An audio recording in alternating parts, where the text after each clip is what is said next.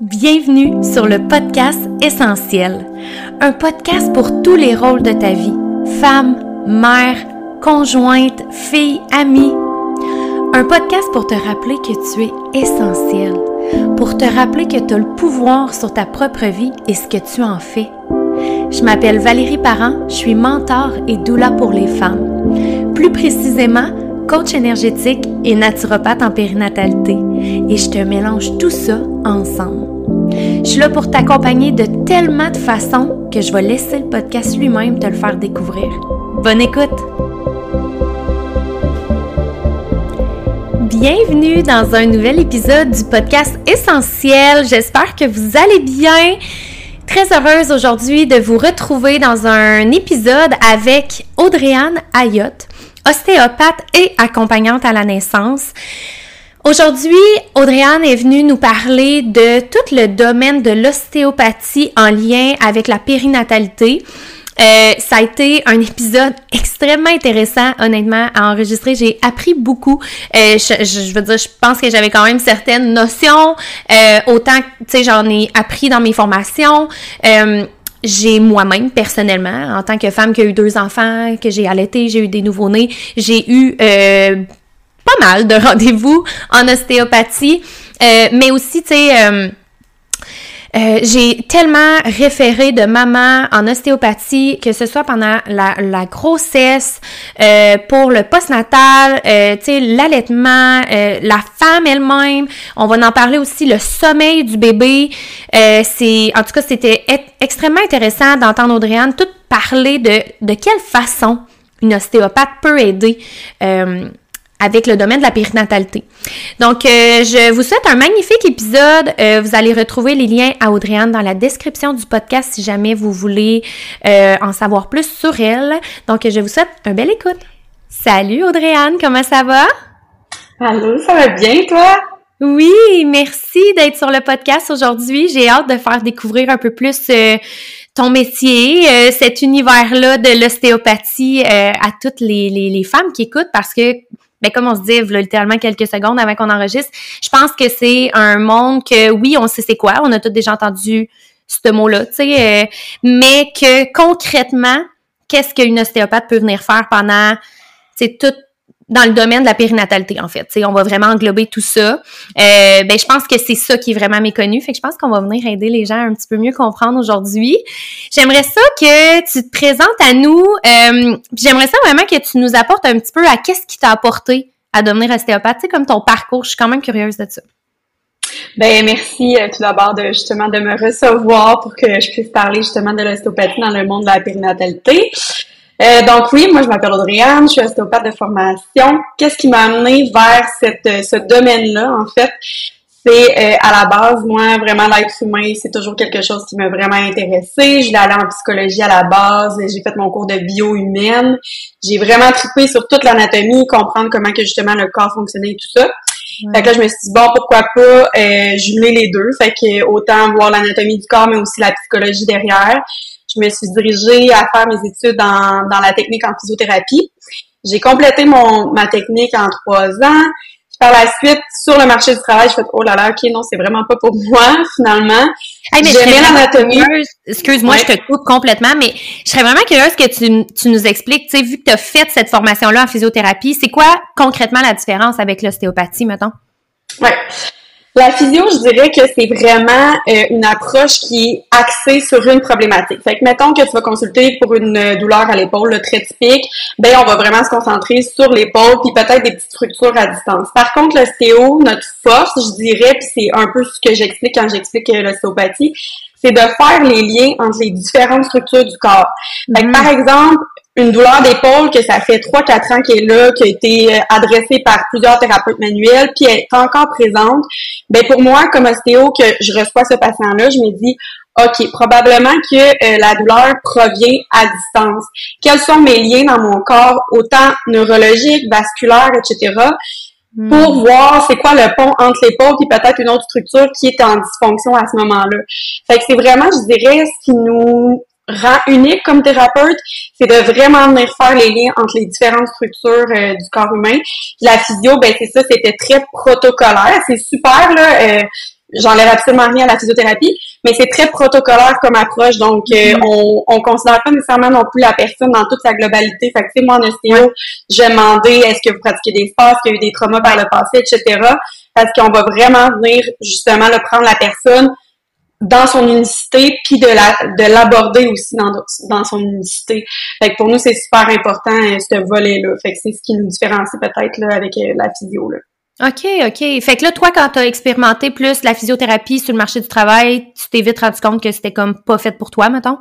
Ouais, exactement. Dans le fond, je trouvais que c'était pas justement assez modelé à la personne. tu sais, moi, c'était hmm. super important de prendre mon temps avec la personne, de comprendre son histoire. Ça, on est un peu dans un, un système de santé qui est très rapide puis qui est surchargé aussi. Fait que c'est correct, mais moi, ce que je voulais dans mon bureau, c'est que, OK, on se dépose, on prend une heure ensemble, puis on regarde vraiment c'est quoi ta problématique, puis tu sais, on essaye d'avoir vraiment des résultats. Pour moi, c'était super important d'avoir quelque chose de tangible, tout ça. Fait que c'est ça qui m'a amené, c'est ça, à orienter mes études vers l'ostéopathie. J'ai, euh, c'est quand même de longues études, là. Euh, c'est ça, j'allais demander. Ouais. C'est, ça dépend des écoles, mais euh, moi, ce que j'ai fait mon cours, c'était cinq ans. Fait que j'ai complété, euh, ouais, j'ai complété euh, mes études euh, par la suite en ostéo. J'ai gradué. Ensuite de ça, j'ai commencé ma pratique privée. Puis depuis, j'ai fait mon cours comme accompagnante à la naissance. Fait que maintenant aussi, j'accompagne les femmes là, autant sur le plan comme physique que sur le plan un petit peu plus d'accompagnement psychologique. Puis j'enseigne aussi euh, en ostéopathie. Euh, j'ai deux charges de cours, puis je supervise des étudiants en stage. Fait que euh, ça fait quand même un bon. oh my god. ouais, un bon mode de vie. hey, wow, ok, my god, c'est tellement intéressant. Fait que là, je veux vraiment qu'on apporte parce que c'est ça qui est, qui est le fun, comme je disais tantôt. tu sais, chaque doula a tellement des spécialités différentes, puis c'est ce qui apporte. Tu sais, qu'on est tellement toutes différentes, puis on a toutes des choses à apporter qui sont vraiment euh, pas pareil les unes aux autres, puis euh, qui peut convenir au plus de femmes possible. Puis ce que je trouve vraiment beau dans ce que tu fais, c'est que ben t'as tout ton background comme ostéopathe, puis là t'as comme tu l'accompagnement à la naissance, puis venir jumeler les deux ensemble. C'est, c'est comme je trouve c'est un accompagnement tu vraiment unique là qui, qui, qui est vraiment complet d'une autre façon là tu sais mais euh, c'est ça on a vraiment le goût de, d'aujourd'hui tu sais d'aborder comme plus spécifiquement, mettons, toute la périnatalité. Fait qu'on va partir vraiment du début, qui est la fertilité. Mettons qu'on va commencer avec celle-là. Fait que j'aimerais ça que tu nous expliques peut-être en quoi l'ostéopathie peut euh, potentiellement venir aider des, des, des couples par rapport à la fertilité. Mais c'est juste la femme, c'est dans le fond. euh, je dirais oui. Oui, c'est assez rare qu'un homme va aller consulter en ostéopathie pour des problèmes de fertilité, effectivement. Fait qu'on va plus voir la femme dans ce cas-là. Euh, bon, comme je te disais un petit peu là, avant l'enregistrement, ben, tu sais, tout ce qui est trouble de fertilité, oui, on va le voir dans notre cursus de base en ostéopathie, mais c'est pas quelque chose qu'on met nécessairement l'accent sur. Donc, souvent, ce que je vais dire euh, pour les femmes qui veulent consulter par rapport à cette problématique-là, c'est de vraiment aller voir si l'ostéopathe s'est formé dans des formations continues par rapport euh, vraiment au sujet de, des troubles de fertilité, parce que je pense qu'il y a des outils supplémentaires qu'on peut aller chercher pour ma part, c'est pas quelque chose que j'ai fait encore euh, par rapport à ça, fait que je suis pas la mieux outillée euh, pour vous informer. Par contre, euh, de base, on a un, une action en ostéopathie au niveau du petit bassin qu'on appelle, donc c'est la zone où ce qu'on retrouve comme les organes de reproduction et tout ça. On peut retrouver des tensions tissulaires dans cette zone-là qui fait en sorte que la mobilité au niveau des organes est peut-être plus dysfonctionnelle, qui vient justement là, rendre la fertilité plus difficile à ce moment-là. Fait qu'une évaluation complète du bassin, là, c'est de base pour toutes les troubles de fertilité. Fait que je vais aller autant regarder au niveau musculo-squelettique, fait que les os, les articulations, est-ce qu'il manque, j'ai des restrictions de mobilité à ce, à ce niveau-là? Et évidemment au niveau plus viscéral qu'on appelle, fait que ça c'est le corps d'ostéopathie viscérale, fait qu'on regarde plus les organes euh, reproducteurs dans le cas de troubles de fertilité. Est-ce que j'ai des adhérences? Il y a des femmes aussi qui ont beaucoup de congestion dans le petit bassin, fait que ça, ça peut aussi entraver euh, la fertilité chez cette femme-là. Tu veux dire quoi par congestion, mettons? moi, j'ai aucune connaissance. Ouais. OK. tu m'en apprends quand même autant, je suis sûre que toutes celles qui vont écouter, là. Congestion, ça veut dire que c'est comme si euh, au niveau euh, circulatoire, il y, a, euh, il y a une moins bonne vascularisation de la zone. Quand il y a un, des tissus qui sont moins bien vascularisés, Ce que ça fait, c'est, c'est comme si, je vais dire nécrosé, ok? C'est comme si elle devient morte, la partie. On s'entend qu'elle est encore vivante, mais il y a moins de nutriments qui est apporté à cette zone-là. Donc, ça risque que justement ses, ses, son, ses fonctionnements soient moins optimales à ce moment-là. Fait que c'est de redonner de la, on va dire, de, de la vie, là, mais tu sais, dans le fond, c'est du sang dans cette zone-là, puis de la mobilité aux organes, ben ça va aider aussi au fonctionnement en ostéopathie, on ne va pas traiter une fonction d'un organe, mais on va plutôt aider à tout ce qui est euh, vraiment l'anatomie physiologique pour de redonner justement une certaine une certaine fonction derrière. Là. Fait que congestion, moi, mettons dans mes mains d'ostéopathe, ce que je vais sentir, c'est que c'est gros, c'est dur, c'est sensible pour la personne, ça mm. se mobilise moins bien. Je sens qu'il y a comme une résistance. Puis euh, justement, c'est après ça, je vais avoir des symptômes souvent chez la personne que je vais retrouver. Fait que des jambes lourdes, des jambes, des troubles circulatoires au niveau des jambes, euh, des varices au niveau, euh, encore une fois, des membres inférieurs. Fait que là, à ce moment-là, ben, ça me donne des indications que probablement qu'il y a justement plus la congestion au niveau du bassin qu'il faudra libérer des tensions à ce moment-là. Je sais pas si ça Oui, non, je comprends. Oui, vraiment. Est-ce qu'il y a des choses en particulier qui peuvent amener de la congestion? Tu sais, c'est-tu notre mode de vie? Euh, oui, c'est sûr que de plus en plus avec un mode de vie qui est plus sédentaire, évidemment, je vais toujours le dire à ça c'est vraiment de façon très générale à tous mes, patients, mais juste étirer, juste se mobiliser, pour vrai, ça peut faire une grosse différence sur beaucoup de troubles musculo-squelettiques. Puis on les on le sous-estime vraiment. C'est hallucinant comment mm. c'est super tangible dans, dans la réalité. Euh, mais sinon, tout ce qui est hyper pression abdominale, là, je pourrais en, on pourrait partir euh, sur plein de plein de points. Mais une mauvaise respiration, vraiment, ça va amener beaucoup de pression au niveau du petit bassin, puis ça fait en sorte que justement la circulation se fait moins bien. Tous les troubles aussi au niveau digestif, constipation, euh, parfois diarrhée, mais plus constipation, ben ça peut encore une fois amener moins de, de circulation là, au niveau euh, ça, du petit bassin. Fait que juste de plus s'étirer ou prendre des moments de que avec plus de respiration consciente, tu, sais, tu parlais de mauvaise respiration, c'est juste des petites affaires que si on fait au au, day to day, euh, voyons à tous les jours, je vais parler en français, euh, que ça peut déjà avoir quand même une petite différence par rapport à à ce que je parle au niveau de la congestion? Ben, je dirais que c'est conjointement parce que tu sais, c'est sûr que si on a vraiment un, aspect congestif à ce moment-là, je pense que quand même une séance en ostéopathie, ça peut être vraiment favorable, mais souvent je vais conseiller effectivement conjointement à ça à la maison. Vous pouvez, oui, venir faire des étirements, vous mobiliser, puis euh, ajouter à ça effectivement une respiration qui est peut-être plus adéquate. Il y a beaucoup de personnes que je montre comment respirer sur la table, une respiration qui est physiologique, qui sont comme oh my god, ok, c'est vraiment pas comme ça que je respire là, dans tous les jours. Là. ah non, c'est fou, hein. On... est comme vraiment déconnecté pour la majorité d'entre nous de notre respiration. Puis l'autre fois, je parlais avec euh, une femme enceinte, puis elle était comme j'essaie de prendre des respirations profondes, puis genre je suis pas capable. Tu sais, c'est comme elle était là, je suis pas capable, tu sais, ça bloque, c'est comme, puis tu sais, moi je l'ai déjà vu aussi pendant des accouchements, tu sais, de, puis moi ça je l'ai tellement dit, tu sais, respirer profondément, c'est pas naturel, là. Fait que, tu sais, on le fait pas du tout. Puis dans un des moments les plus intenses de notre vie, un accouchement, on essaye de respirer profondément, mais hey, c'est pas si facile que ça. Tu sais, on se dit, ah, je vais être capable rendu là, tu sais. Mais non, parce que crime, la majorité l'ont jamais fait. Puis là, en plus, t'es dans une douleur que t'as jamais vécue. Euh, c'est, gros. Fait que moi, je dis toujours aux femmes, tu sais, comme pratiquez-vous à respirer profondément enceinte, tu avant l'accouchement. En tout cas, je sais pas. Pour vrai, c'est full un bon truc. Puis tu sais, justement, dans les trucs euh, qu'on voit avec, euh, ben, dans les trucs que je vais voir avec les femmes enceintes, justement, c'est un des aspects que j'aborde, la poussée puis comment qu'elle va respirer, surtout lors de l'accouchement, pour moins justement mettre une grosse pression au niveau du périnée. Ouais. qui augmente le risque de déchirure, veut, veut pas. Fait que oui, là, la respiration est hyper importante euh, au niveau de l'accouchement, mais même, sais, c'est ça dans la vie tous les jours. ça me fait penser que justement dans les cours que je donne, je donne le cours ostéopathie viscérale dans le champ viscéral. Puis euh, le premier organe qu'on voit du euh, du thorax, c'est le diaphragme qui est le muscle principal de la respiration parce que c'est vraiment lui qui fait le pont entre le thorax, là, la cage thoracique et le, ventre.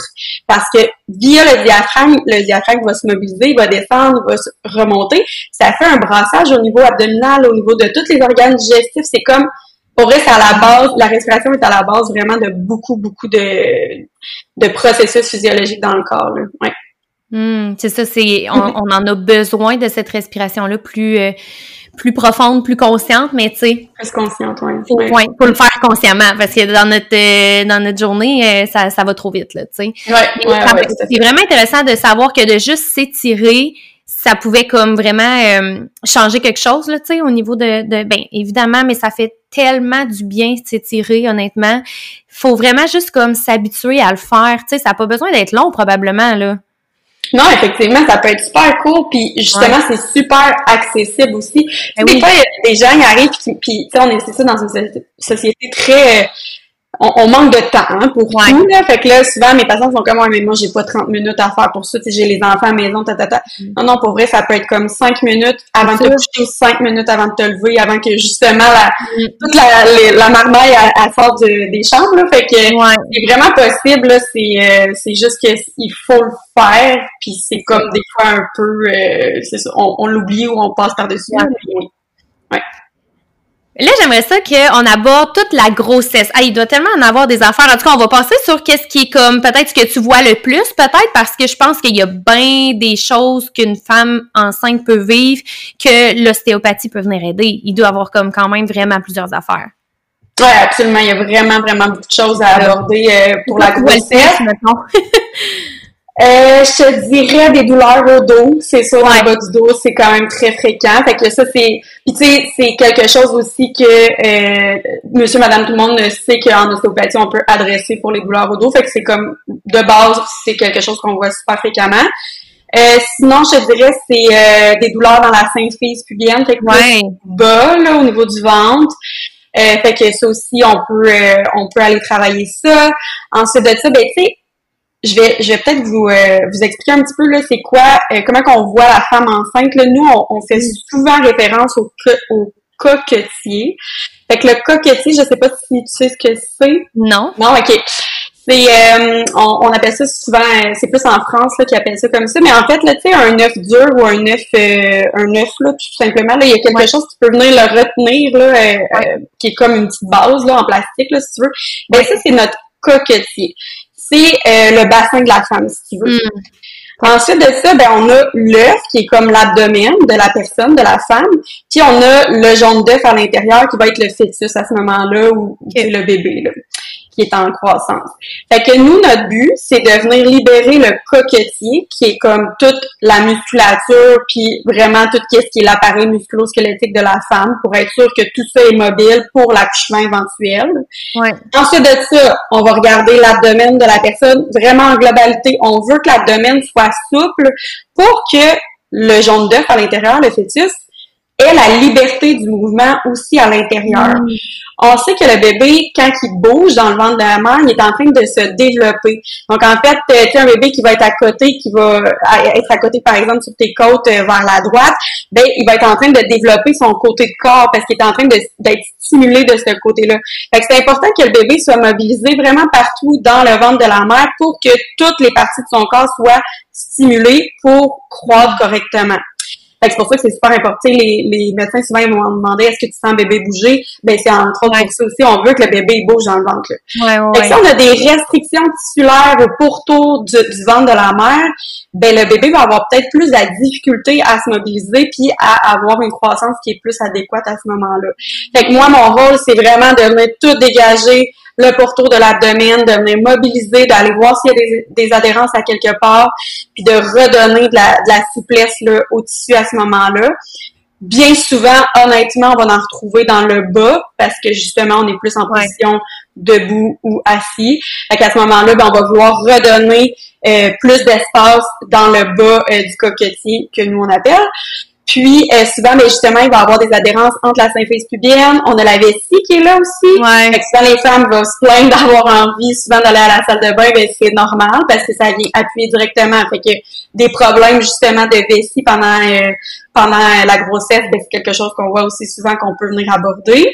Hmm. Ensuite de ça, si le bébé est plutôt haut, ben il peut venir comprimer l'estomac. Fait qu'à ce moment-là, ça va donner plus des symptômes de reflux Ouais. Fait que ça aussi, ça peut être super euh, super à aborder en ostéo. Les problèmes circulatoires, fait que les femmes qui disent hey, mon dieu, j'ai les jambes deux jambons là, tu sais dans le sens qu'il y a beaucoup il y a, il y a de circulation là, j'ai les, les jambes super enflées. Là, à ce moment-là, même chose, on va vouloir venir libérer tout le coquetier inférieur parce que c'est là qu'il y a tous les vaisseaux sanguins qui viennent passer pour les jambes. Fait qu'on va vouloir redonner de la souplesse dans cette zone-là pour que les vaisseaux aient la liberté justement de, de circulation. Fait qu'il y a vraiment beaucoup de ou sinon, tu sais, genre, je l'ai pas abordé, mais le coccyx en soi aussi, tu sais, pendant l'accouchement naturel, il faut que le coccyx il soit capable de se mobiliser là pour laisser le passage du mm-hmm. bébé. Fait qu'on veut regarder aussi une évaluation euh, du coccyx pour voir s'il y a une bonne mobilité à ce, à ce niveau-là aussi. Le périnée, c'est super important de le travailler autant en avant l'accouchement que euh, après l'accouchement pour vraiment venir euh, chercher une souplesse pour diminuer le risque de déchirure à ce moment-là aussi. Fait que c'est ça, c'est très large. Ouais. Mais je suis curieuse parce que là, tu parles du périnée. De quelle façon, euh, toi, tu vas travailler le périnée, mettons, versus une physio périnéale où on en entend beaucoup parler aussi de ça? Fait que c'est quoi, mettons, la différence entre les deux? Oui, en fait, la physio périnéale, elle peut aller en interne. C'est la grosse, grosse différence. Euh, c'est un acte qui est réservé à eux.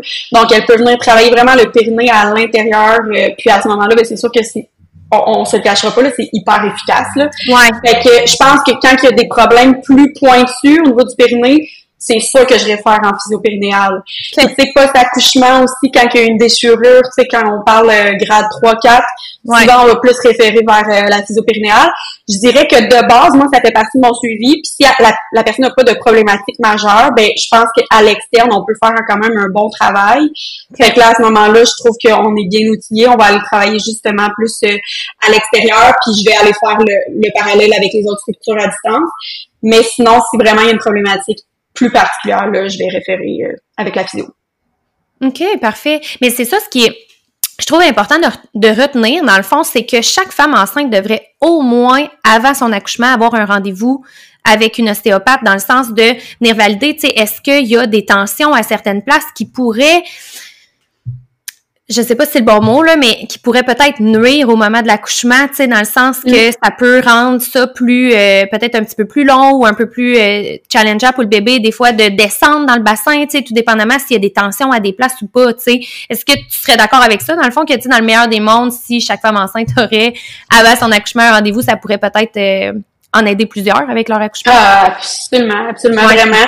C'est mobilité au niveau du bassin, là, on le sait, quand le bébé descend justement dans le bassin de la femme, il y a comme plusieurs étapes. Si déjà il, y a des restrictions de mobilité, ça va rendre le travail plus difficile, tu sais. Ouais. On le dit, la femme, quand elle accouche, le mieux c'est, c'est de changer des, les positions au moins aux 30 minutes pour justement mobiliser le, le bassin de la femme.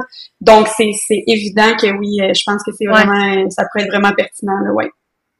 Moi, quand j'étais enceinte de ma première, était en siège, puis on m'avait euh, conseillé mm. d'aller voir une ostéopathe pour peut-être essayer de... Tu sais, j'étais quand même assez avancée, là, quand j'étais allée je sais pas, j'avais peut-être autour de 35 semaines là quand que j'étais allée là, euh, puis moi j'avais comme pas un super gros ventre, pas tant que ça de liquide là, c'était comme euh, mais on m'avait dit sais euh, que je perdais rien de l'essayer, puis j'étais allée, puis tu sais dans le fond si j'avais bien compris, tu me diras mais c'est vraiment dans le but de venir comme faire de l'espace pour peut-être que bébé puisse se revirer.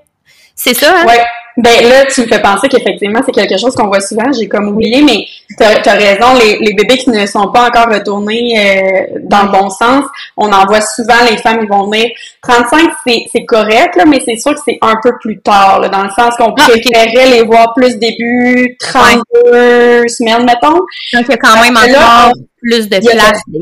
oui, c'est ça. Parce que là, plus que la grossesse avance, ben moins qu'il y a de l'espace, fait qu'il y a un petit peu moins de chance, mais tu sais, c'est c'est effectivement quelque chose qu'on peut faire. Mais au début de 30 semaines, je te dirais, c'est quelque chose que oui, euh, on va venir justement mobiliser l'abdomen pour que le bébé ait la, possibilité de tourner. Si tu dis en plus que tu avais un ventre qui était pas tant prédominant, qui était, petit, souvent c'est parce qu'il manque de mobilité. Euh, ouais, ouais. OK, fait que tu sais, si, mettons, vers à peu près 30, 32 semaines, on sait que bébé il est pas encore la tête en bas, ça serait déjà tout de suite le moment idéal dans le fond d'aller en ostéopathie. Je dirais que je dirais que oui, c'est un bon moment en tout cas du moins. C'est mieux d'y aller plus vers les 30 semaines que le 35 là, ouais. Ouais, c'est ça, de, de se mettre un peu les chances de son côté, d'au moins essayer ça peut-être avant. Tu sais, il y en a qui vont essayer la version, mais tu sais on s'entend que sais, peut-être que ça, ça peut être vraiment comme euh, plus doux, du moins, à essayer un peu plus tôt. C'est plus doux, effectivement, oui. Puis tu sais, parce que, mettons qu'on est plus proche de la 30e semaine, ben, y a, si, admettons qu'il y a plus qu'un rendez-vous à avoir, ben, aussi, on a une marge de manœuvre, parce que peut-être que, oui, je vais avoir des adhérences au niveau du coquetier, mais peut-être que je vais avoir d'autres choses aussi qui rend la, justement que le bébé a de la difficulté à se retourner. Fait qu'à ce moment-là, c'est super bénéfique, euh, oui, de, d'y aller peut-être euh, puis d'avoir plus de temps de se, de se revoir au besoin. Puis je suis curieuse, je me demande, j'ai-tu déjà entendu ça ou non? Je sais pas. En tout cas, je suis pas sûre. Mais comme, mettons là, une femme qui est rendue comme 40, 41 semaines, tu sais que le, le, travail s'enclenche pas. Je sais qu'il y a l'acupuncture qui peut aider là-dedans, mais l'ostéopathie, peux-tu ou j'en pas pas tout? Je suis vraiment pas sûre de ma question. Mais non, c'est pas correct. euh, oui, effectivement. Tu sais, c'est sûr qu'on est... Euh, on sait jamais, là, tu sais, dans le sens que, oui, il y a quelques études, mais tu sais, c'est difficile à prouver exactement. mais oui, c'est clair. Mais, mais oui, ouais, c'est ça. Mais oui, je pense qu'on a quand même certains, euh, ben là, c'est très drôle parce que j'ai une anecdote à ce sujet, mais je suivais une femme enceinte euh, en août passé, puis euh, elle était rendue à 41 semaines. Puis là, elle se présente à mon bureau. Puis là, ça faisait quelques fois qu'on qu'on se voyait, là, que je la suivais pendant sa grossesse. Elle me disait, pour vrai, Audrey, je suis plus capable. Il faut que ça sorte. Genre, je suis plus capable. puis elle dit, si tu peux faire n'importe quoi pour que ça se passe, je vais être bien contente. Moi, ok, parfait. Tu sais, c'est sûr que c'est ça. Je ne sais pas exactement qu'est-ce qui, qu'est-ce qui peut déclencher, mais tu sais, j'ai quand même quelques petites techniques en tête que je me dis, bon, là, on est safe, de toute façon, si bébé sort, on est correct. Ben oui. Fait que je fais ma séance, puis là, euh, je termine, elle quitte, puis j'ai un autre patient par la suite. Puis je vois en finissant mon autre patient par la suite que j'avais comme trois, quatre appels manqués sur mon cellulaire. Puis là, j'écoute mes, mes messages qu'elle avait perdu ses os dans le stationnement de la clinique. Oh my god! Elle a accouché dans la soirée. Dans le fond, était, son rendez-vous était peut-être à midi, puis elle a accouché le soir à 8 heures. Fait que ah, c'est comme un Ouais, ouais. Fait que, c'est ça, on savait, là, t'as, les doigts de fée, là, j'étais comme, ben, tu sais, j'ai aucune idée si c'est ce que j'ai fait, mais tant mieux, tu sais, ça peut, euh, ça peut aider, ouais. Fait que rendu, mettons, vraiment, là, tu sais, dépasser le terme, puis que t'es comme, hey, tu j'aimerais ça qu'il se passe de quoi, ça pourrait être. Mais ça pourrait aider, puis tu sais, veux, veux pas, moi ce que je vais dire, c'est que ça peut aussi te soulager, tu sais, c'est parce que souvent, on, rendu à 40, 41, c'est parce que les femmes, ont mal comme au corps, là. Fait que tu sais, ça peut t'aider à te soulager, puis ce que je vais souvent dire aussi, c'est que vers la fin, ben, le sommeil est de plus en plus difficile chez la femme parce que justement, ils ont de la difficulté à, à se mobiliser puis à être bien. Fait que je me dis, puis là, bébé va arriver, là. Fait que ce qu'on veut, c'est que tu dormes bien avant que bébé arrive. Fait que si ça peut au moins t'aider à dormir un peu mieux pendant les jours précédents l'accouchement pour que tu aies suffisamment de force et d'énergie pour l'accouchement, pour moi, c'est merveilleux, là. Ouais. Ouais. En tout cas, avant qu'on on passe plus comme à, à, au postnatal puis à l'allaitement, tu sais, moi, je, pour vrai, je te le disais tantôt, mais je le recommande à toutes les femmes que je suis, tu sais, de, je trouve que c'est un beau cadeau que les femmes peuvent s'offrir juste, mettons, pour être juste mieux physiquement pendant la grossesse, pendant la grossesse, pardon, parce que tu sais, des fois, il y en a qui vont y aller juste quand ils ont des situations particulières ou, tu sais, des, des trucs vraiment précis, mais toutes les femmes enceintes vont bénéficier, tu sais, d'avoir mm. au moins un rendez-vous, tu sais, puis après ça, tout dépendamment, mais moi, je le vois, là, les femmes que je suis qui permettent d'aller voir euh, une ostéopathe, euh, tu sais, ça les soulage tellement physiquement, tu sais, parce que c'est vraiment un gros changement. Euh, plus que la grossesse avance aussi, plus que c'est lourd, tu sais, plus qu'on le sent dans tout notre corps. Fait que, tu sais, ça vient juste apporter vraiment comme moi, je le vois comme vraiment de la douceur, là. Tu sais, ça vient juste comme alléger aussi. Fait que, tu sais, c'est vraiment juste un beau cadeau que les femmes peuvent s'offrir. Tu sais, même s'ils n'ont pas rien de particulier, de, de majeur, là, ça reste que ça vient vraiment faire du bien. Absolument, ouais. Puis tu sais, souvent c'est juste ça, on a tendance à plus attendre à une problématique précise. Puis là, rendu là, ben peut-être qu'il va falloir un petit peu plus de séances. Fait que oui, d'y aller en prévention, c'est vraiment l'idéal. Seul petit truc que j'ai envie de mentionner, c'est euh, là, ça va dépendre aussi des écoles puis ça en ostéopathie, mais nous, dans notre cursus, qu'on apprend, c'est euh, après la douzième semaine Mm. qu'on voit les femmes enceintes, tout simplement parce que risque de fausse couche avant, puis ça, on Ouais. veut pas non plus qu'il y ait de, quelque, quelque chose de nébuleux, là. fait que on préfère les prendre après euh, 12 semaines, fait qu'on on laisse le bébé s'installer correctement, s'accrocher correctement, puis par la suite, là, on peut euh, on peut voir la femme quand même, mais on va pas aller traiter le petit Ouais. bassin avant 12 semaines dans le fond. Ouais. Mais tu sais, de toute façon, toutes les tensions puis tout ce que ça apporte, tu sais, physiquement, c'est rare qu'on le vit avant 12 semaines aussi. Ouais, fait que absolument. Ça fait, Ouais. ça fait du sens. Ouais. Fait que là, j'aimerais ça qu'on aborde peut-être plus euh, le postnatal, parce que je veux dire, l'accouchement en tant que tel, là, ça, c'est pas euh, c'est pas nécessairement euh, relié, ça va être plus la grossesse puis le après, dans le fond. Euh, je pense qu'on va commencer avec l'allaitement avant de passer vraiment plus au nouveau-né puis à la femme en postnatal. Euh, l'allaitement, écoute, je te laisse aller. Il doit y avoir aussi quelque chose par rapport à ça. Non, mais tu sais, je veux savoir dans par rapport à quelle sphère, peut-être quelle peut- peut-être problématique que vous pouvez aider ou tu sais. Ouais. Ben là, euh, déjà, euh, l'allaitement, on sait que euh, c'est euh, dirigé par les hormones. Fait que là, au niveau hormonal, ben c'est sûr qu'on a toute la sphère crânienne à aller voir parce qu'en fait, les hormones sont sécrétées au niveau, justement, plus au niveau du cerveau tout ça. Fait que là, on a comme toute la sphère crânienne à aller dégager pour voir s'il y a une problématique à ce niveau-là.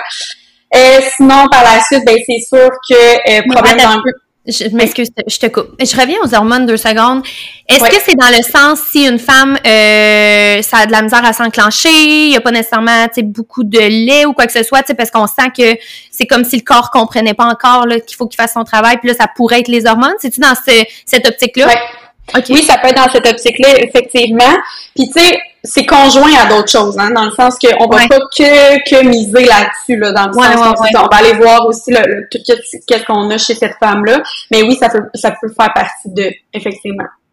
Ouais. Ensuite de ça, les problèmes d'engorgement au niveau euh, du sein Ouais. de la femme en tant que telle. Est-ce que au niveau vraiment des côtes, j'ai des dysfonctions? Euh, Peut-être lors de la poussée de la femme, tu sais, si elle a eu un long travail, ben, elle a poussé longtemps, euh, Ouais. pas.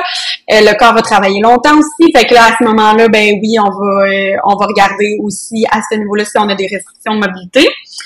Euh, puis sinon, ben, je dirais que c'est beaucoup chez euh, chez le nouveau-né qu'on va regarder euh, des Ouais. problèmes euh, par rapport à l'allaitement.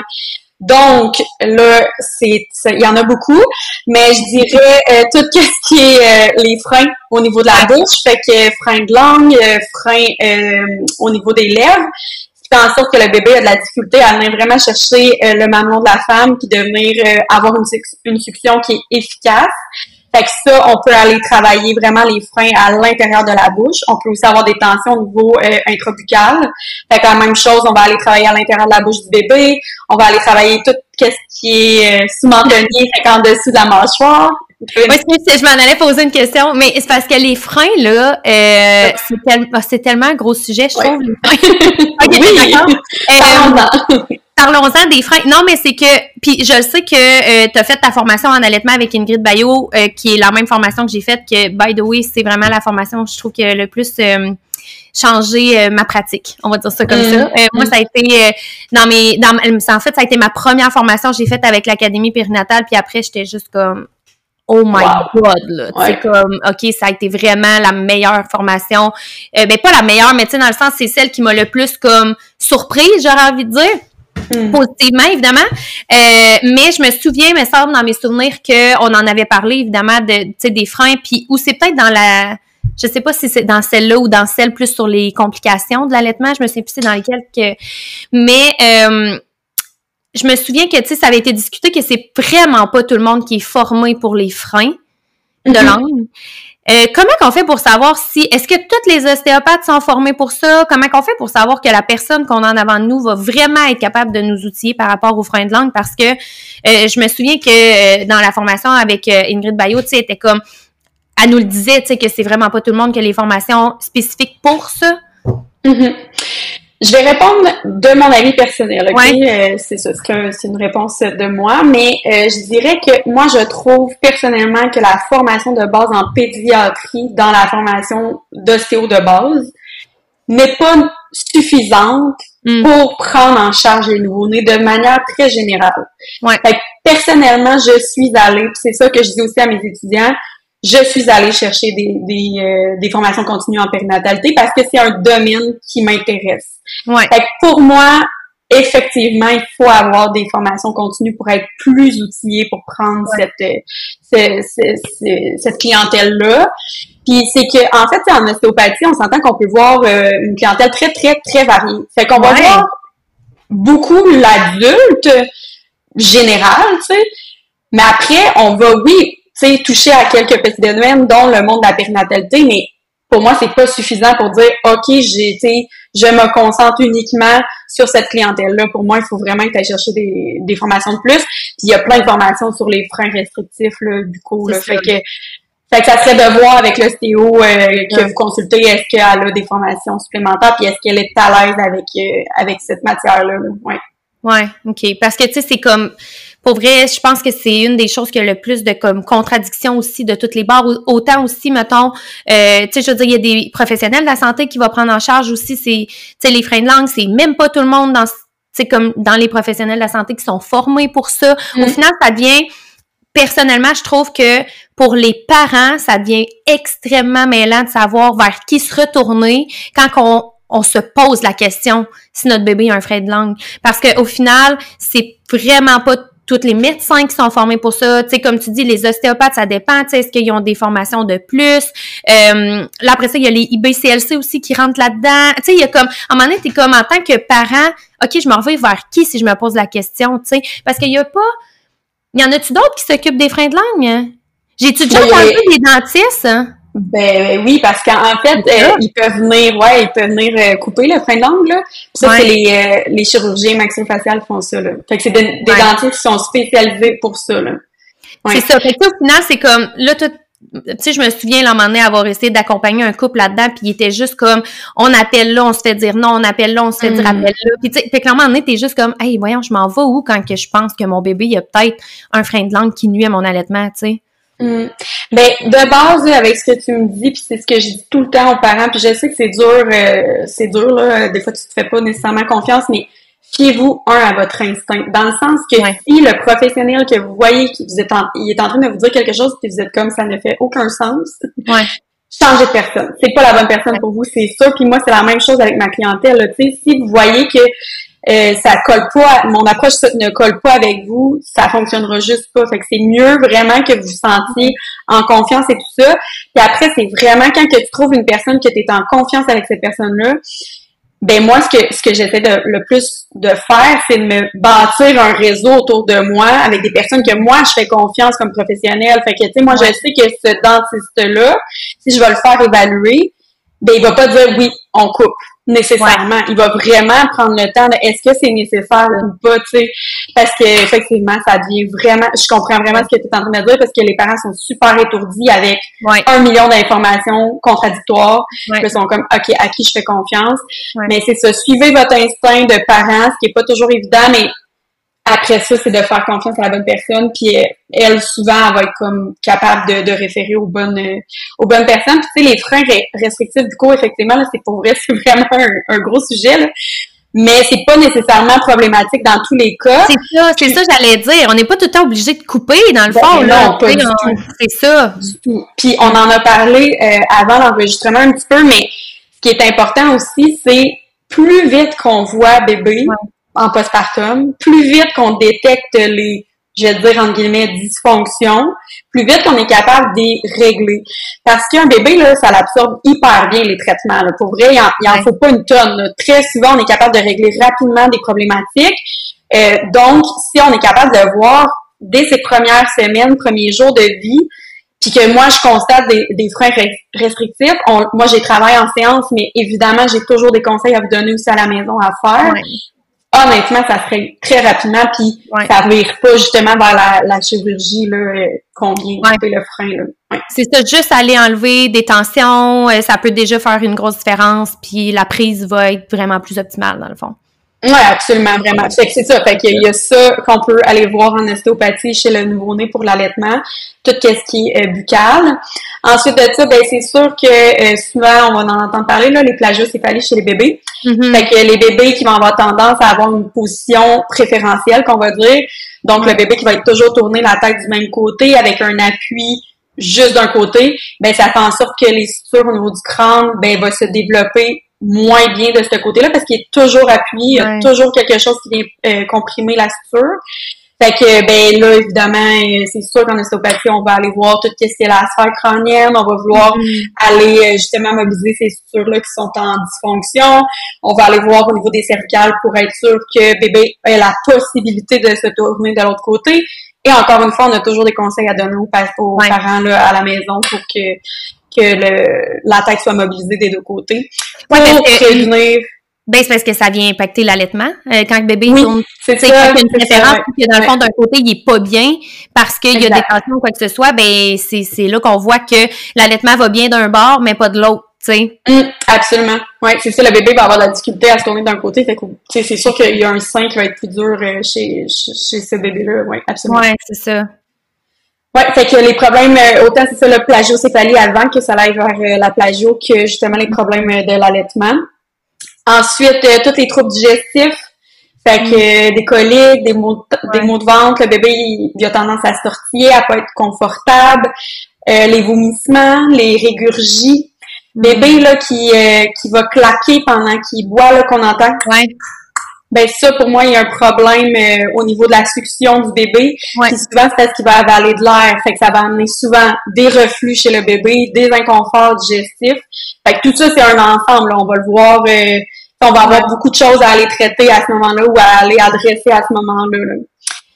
Euh, problème musculo-squelettique de base, là, fait que si jamais, je sais pas, là, à, l'accouchement, ben, il y, a un, pied qui a resté pris ou peu importe, on va aller voir euh, par rapport à ça, les torticolis.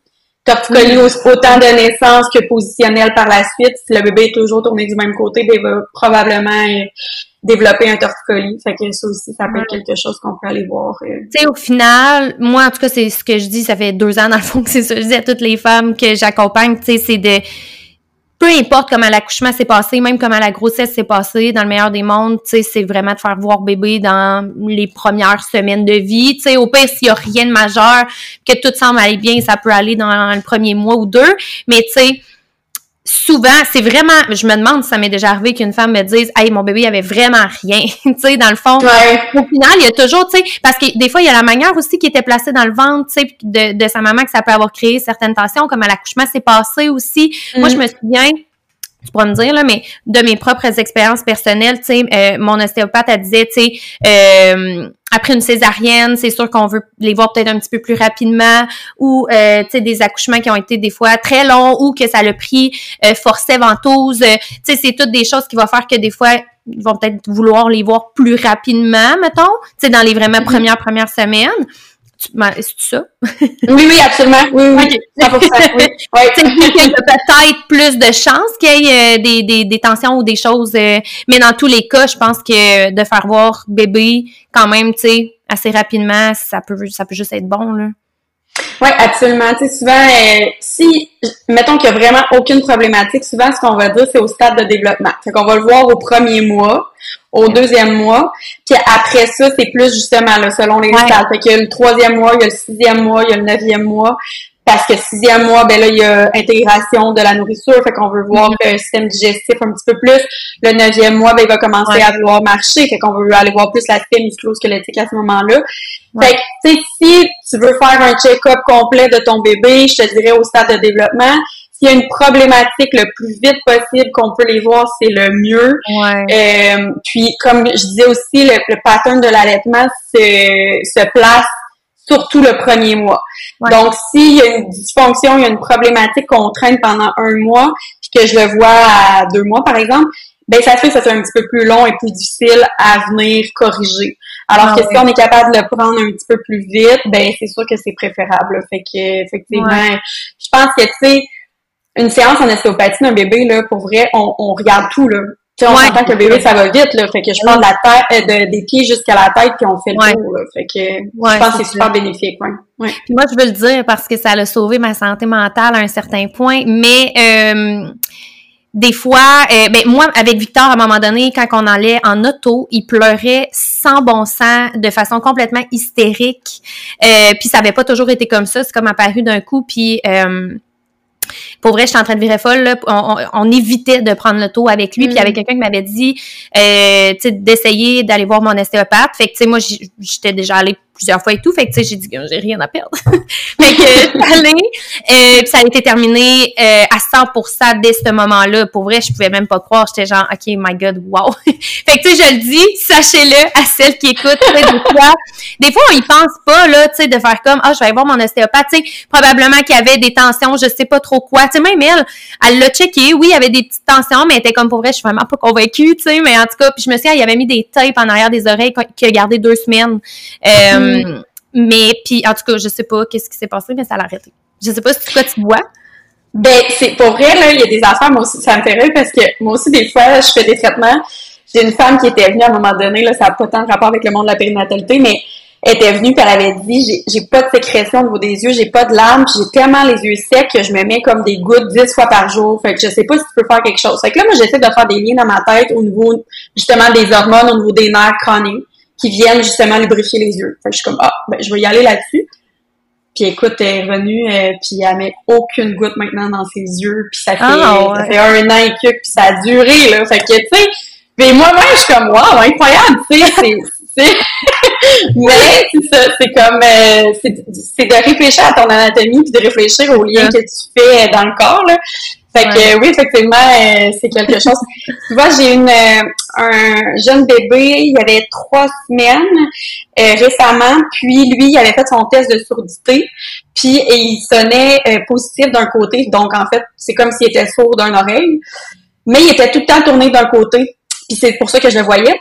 Fait que là, hmm. la maman était bien inquiète, là, elle arrive avec ça. Fait que là, comme tu penses, qu'est-ce que t'en penses? Je dis, ben, pour de vrai, ça arrive quand même souvent. Si le bébé est toujours tourné du côté, mettons, droit, ben, son temporal, où ce qu'on retrouve l'oreille, il est toujours comprimé. Fait que ça se peut que ça vienne biaiser le test de surdité.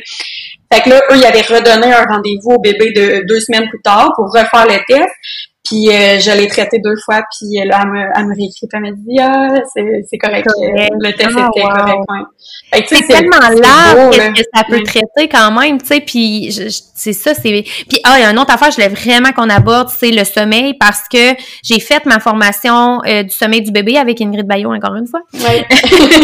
euh, on l'aime. on l'aime, on l'aime vraiment, honnêtement. Moi, je le dis tout le temps quand les gens m'écrivent pour savoir où j'ai été formée, tu sais, j'en connais pas beaucoup, là, d'école quand même de, de formation, tu sais, il y en a plein, mais je suis comme, pour moi, la qualité des formatrices à l'académie, mm.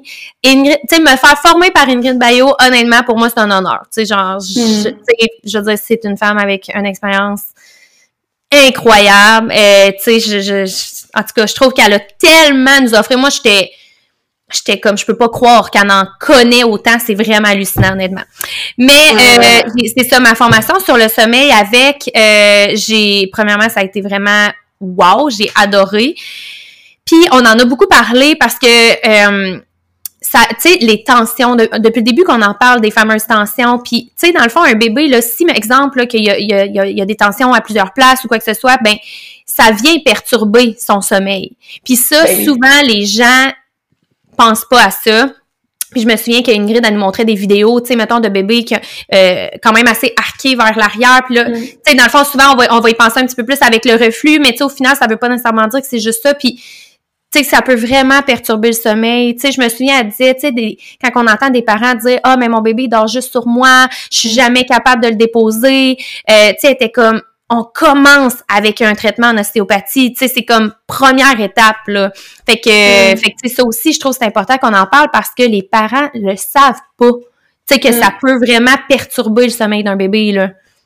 Ouais, vraiment. Puis tu sais, c'est ça, là. J'ai suivi aussi la formation avec Ingrid, puis je pense que c'est l'une des personnes qui m'a fait le plus réaliser, tu sais, ça fait quand même longtemps que je suis dans le domaine de la, santé en général. C'est pour moi, c'est comme un peu, je vais dire, acquis, là, en gros guillemets. Mais, pour moi, c'est la normalité. Puis quand j'ai suivi la formation, justement, d'allaitement, puis qu'elle faisait beaucoup de parallèles avec l'ostéo, mais moi, je, moi, j'ai voyé dans les photos les liens, tu sais, le bébé positionné comme ça, je suis comme, ah, ben, il y a ça, allez voir, tata, parce que j'ai mon œil d'ostéo. Mais les autres personnes dans, le cours étaient comme, ah, c'est donc bien pertinent, je savais Là, j'ai comme fait, ah, c'est vrai que, tu sais, il y a vraiment des outils supplémentaires en ostéopathie que j'ai acquis pendant mes années d'études, puis l'expérience et tout ça. Mais c'est vraiment, effectivement, super pertinent. Puis, effectivement, là, un bébé qui a de la difficulté à être couché sur le dos, par exemple, ou à être mis sur le ventre, ben, il y a des tensions à quelque part. Il est pas confortable. C'est pas normal. Il y a quelque chose à aller voir, là. Oui, mm-hmm. vraiment. Puis, tu sais, de dire que tu donnes les outils à ton bébé pour être mieux, tu sais, dans le fond, pas qu'il souffre, mais tu sais, il est pas bien, dans le fond. Fait que je pense qu'effectivement... Oui, oui. Tu sais, il est inconfortable, là, tu sais. Fait qu'après ça, ben lui, cet inconfort-là, tu sais, je me suis... En tout cas, il me semble que c'est comme ça un peu que j'avais entendu Ingrid en parler, tu sais, c'est que au final, c'est pas qu'il est en douleur puis il a mal nécessairement, tu sais, intensément, c'est juste c'est inconfortable, puis cet inconfort là le rend insécure. Et là, il a vraiment besoin de toi dans ce, moment-là parce que tu sais surtout mon dieu, tu sais on s'entend les premiers mois, tu sais c'est comme bébé est une extension de sa maman là, tu sais je veux dire c'est mm. comme c'est tellement fusionnel dès qu'il y a un petit quelque chose, tu sais c'est tout de suite de venir se sécuriser avec maman. Fait que tu sais cet inconfort là c'est pas qu'il est en train de souffrir, mais c'est juste ça l'insécurise, puis il a toujours besoin d'être sécurisé que ah non non, tu sais, je suis là, c'est correct. Tu sais, fait que euh, je pense que avant de faire quoi que ce soit avec le sommeil des bébés, c'est vraiment la première étape, tu sais, de venir valider que physiquement le bébé il a pas d'inconfort, de tension, tu sais. Mm. Puis après ça de peu importe qu'est-ce que les parents désirent faire, mais tu sais au moins d'avoir éliminé cette partie-là, tu sais. Mm. Puis tu sais, de toute façon, comme on disait, mettons que euh, tu vois l'ostéo euh, pour parce que tu veux qu'il fasse un check-up global, ben normalement un ostéopathe va te questionner sur toutes les sphères du bébé là, fait qu'il y a autant effectivement que le sommeil, que le, la position, que l'allaitement, que c'est vraiment très très large. Fait que là à ce moment-là, l'ostéo est capable d'aller cibler elle qu'est-ce qu'elle qu'est-ce qui est pertinent à aller évaluer dans le fond chez le bébé là à ce moment-là. Ouais. Ouais, c'est ça. Puis pour la maman en postpartum, tu dirais que c'est quoi qui revient le plus? Euh, je dirais que c'est, oui, des douleurs, encore une fois, plus musculo-squelettiques. Euh, sinon, césarienne, euh, aller travailler la cicatrice. Euh, c'est non négligeable, honnêtement. C'est super pertinent. C'est vraiment la partie que j'ai le plus détestée. ah, mon Dieu! à toucher à ma césarienne puis j'étais ben pas c'était plus autour ben à ma césarienne à ma cicatrice pardon mais c'était plus autour puis j'étais comme c'est tellement l'affaire la plus désagréable. Puis tu sais elle m'avait donné des étirements à la maison là, à, faire chez nous. Puis je j'ai jamais fait. J'étais comme c'est vraiment l'affaire la plus désagréable. Aller jouer sur une cicatrice. Ah mais j'ai été chanceuse pour de vrai je vais le dire. La première fois il y a, il a resté beaucoup de tension après ma cicatrice parce que j'ai jamais rien fait avec. Mais tu sais moi ils l'ont enlevé au complet à ma deuxième. Tu sais ils ont, ils ont vraiment enlevé la cicatrice puis ils en ont refait une. Euh, et elle est parfaite. Il n'y a rien, mm-hmm. il n'y a aucune adhérence à, tu sais, mais c'est un coup de chance, je dois dire, parce que j'ai vraiment pas fait ce qu'il fallait que je fasse. mais pour de vrai, c'est ça, oui, effectivement, ça peut être quand même sensible. Mais c'est parce que veut, veut pas, après ça, ça va vraiment créer des adhérences au niveau, tu sais, on s'entend, là, c'est l'abdomen, là, fait que ton système digestif, ça peut t'amener des problèmes quand même, euh, des répercussions par la suite, là, fait que c'est super important euh, d'aller la travailler. Fait que ça, Sinon, là, je dirais que moi, ce que je trouve vraiment important, c'est euh, le périnée, puis la, la pression abdominale à aller voir chez la femme postpartum. Parce que honnêtement, chez les femmes de genre, je vais généraliser, là, mais 40, 60 ans, qui viennent pour des fuites urinaires, c'est fréquent. C'est vraiment, vraiment fréquent. Puis c'est moi ça, ça vient me chercher, c'est un sujet qui vient me chercher parce que euh, souvent les femmes sont un gêné d'en parler. Deux, ils trouvent ça peut-être un peu normal, tu sais, dans le sens qu'on voit pas de publicité là-dessus, euh, des couches pour femmes de... C'est normalisé, c'est comme, ah, ben bon, je suis rendue à cet âge-là, j'ai des fuites oui. je suis prête euh... non, non, non, non, non, là, on n'est pas là, là, c'est pas normal. Fait que ça, pour moi, c'est vraiment une problématique que je vois chez la femme un petit peu plus âgée, mais que en fait, faut le travailler dès le postpartum, là. Renforcer le, le, le périnée et le plancher pelvien chez la femme, c'est super important. Ça, justement, ça peut être fait autant en physio qu'avec nous, mais conjointement, c'est l'idéal. moi, je vais aller travailler sur autre chose, la physio va aller travailler plus sur euh, la partie interne, puis le renforcement, les exercices, etc. Mais ça, c'est super important en postpartum, là, ouais. Ouais, c'est ça. Fait que euh, ça ressemble pas mal à ça, euh, je dirais, euh, ouais, cicatrice euh, musculo-squelettique, tout, tout dépendamment chez la femme aussi, qu'est-ce qu'elle ressent. Des fois aussi, la femme qui, ben je m'en ai dit qui allait, mais non, pas nécessairement. Beaucoup de tension au niveau du cou, du dos. Ouais. Euh, port de charge quand même très euh, régulier. Fait que souvent, les femmes vont avoir tendance à avoir les épaules super surélevées, avoir des tensions au niveau du cou, euh, des douleurs au niveau du cou aussi, qui ont dormi des fois dans des positions qui sont plus ou moins optimales. on n'est pas euh, super ergonomique. Là. On s'entend que quand on est maman, on veut juste euh, que tout se passe bien. Fait qu'on pense pas nécessairement à nous là, à ce moment-là. Fait que ouais, c'est ça. je pense que c'est, c'est important aussi à ce moment-là, ouais. OK, on a-tu fait comme tout le tour, tu trouves des affaires pour, tu sais, que l'ostéopathie peut vraiment venir aider beaucoup en périnatalité, mettons? Y a-t-il d'autres choses que tu penses? Non, j'ai l'impression qu'on a quand même euh, qu'on a quand même fait le tour. Euh, ouais, ouais, quand même, ouais. Moi, j'espère vraiment que euh, tu sais les, les, les, les, femmes qui vont écouter l'épisode, tu sais qui sont enceintes ou peut-être prochainement ou peu importe, mais tu sais de, de peut-être juste comme y aller un petit peu plus en prévention, tu sais à la place d'attendre qu'il y ait vraiment des, des, des, des gros problèmes, tu sais je me dis mettons une fois pendant la grossesse, aller faire un petit un petit check-up avant l'accouchement, tu sais s'il y a eu aucune douleur, tu sais euh, juste venir mettre les chances de son côté, puis même chose en postnatal, autant pour la femme que le bébé. Je trouve que c'est vraiment comme moi j'ai envie de dire c'est vraiment de base là, honnêtement, tu sais pour vivre mm. une expérience euh, le, le, le, plus doux possible, tu sais par rapport à tellement de choses, mais je trouve que c'est ça, je trouve que c'est vraiment de base. C'est pas pour rien que je le recommande autant, tu sais, euh, à toutes les femmes que je suis parce que tu sais, au final, ça peut juste venir améliorer tellement de petites choses, tu sais. Puis rendre juste mm. l'expérience plus le fun, là. Ah, je, je suis, c'est sûr, 100% d'accord avec toi. C'est, moi, je suis vraiment passionnée, là, par mon métier, je suis passionnée par le monde de la périnatalité, puis je trouve tellement que, malheureusement, on, on donne pas tous les outils, je dirais, aux nouvelles mamans, puis tous les outils, je dis nouvelle maman, mais en grossesse et avec bébé par la suite, des fois, ils se sentent un peu dépourvus, ils se fient beaucoup euh, au système de santé traditionnel qui est un peu surchargé en ce moment. Fait que là, ils vont voir euh, le médecin par la suite, qui ont peut-être pas les réponses nécessairement à ce que à ce à quoi ils s'attendaient. Puis tu sais, on, il y a plusieurs professionnels honnêtement qui sont euh, qui sont formés pour vous aider. Puis aller chercher de l'aide, le bouche à oreille, demander le conseil de, de vos proches. Euh, est-ce qu'ils ont des, des ostéos à aller référer tout ça Je pense mm. que c'est vraiment précieux. Puis rester, tu sais, là c'est c'est un autre petit pan de de mon expérience, mais les dépressions postpartum, honnêtement, c'est quelque chose qu'on voit quand même assez régulièrement. Mais je pense que c'est une des choses qu'on peut prévenir là, par, euh, par rapport à la, à la dépression postpartum, c'est de t'outiller de personnes autour de toi, dont des professionnels avec qui tu as confiance, puis tu peux te déposer dans un local avec cette personne-là. Puis tu sais, moi, ça m'arrive quand même souvent là, des femmes que, qui arrivent là, puis ils déchargent, puis c'est correct. Là. On est là pour ça. Je suis là autant, tu sais, comme justement dans, dans l'écoute, dans, dans toute ton histoire d'accouchement, parce que des fois, c'est des accouchements qui sont pas euh, évidents. Puis par la suite, ben, on est là aussi, c'est ça, sur le plan physique de genre, je comprends, le bébé, il dort pas, t'es fatigué, toi, tu, toi, t'as ton, t'as ton expérience, puis le bébé, il a aussi son expérience, fait qu'on va essayer que ça soit juste plus, euh, une plus belle expérience pour les deux, dans le fond. Fait que je pense que c'est ça. C'est super important de, de, d'oser aller chercher de l'aide. Puis pas juste c'est ça dans, dans, dans ce qu'on connaît nécessairement qui est traditionnel, mais ouvrir nos horizons. Puis je pense que l'STO commence de plus en plus à être reconnu puis euh, parler. Puis c'est, c'est, super positif. Je suis bien contente de ça. Là, ouais. Vraiment, pour vrai, tu sais, comme je disais, tout le monde sait c'est quoi, mais est-ce que tout le monde sait qu'est-ce que ça l'apporte concrètement, mettons, tu sais, juste par rapport à la périnatalité, tu sais, parce que mon Dieu, ça doit englober tellement plus d'affaires, tu sais, on pense même mm. pas.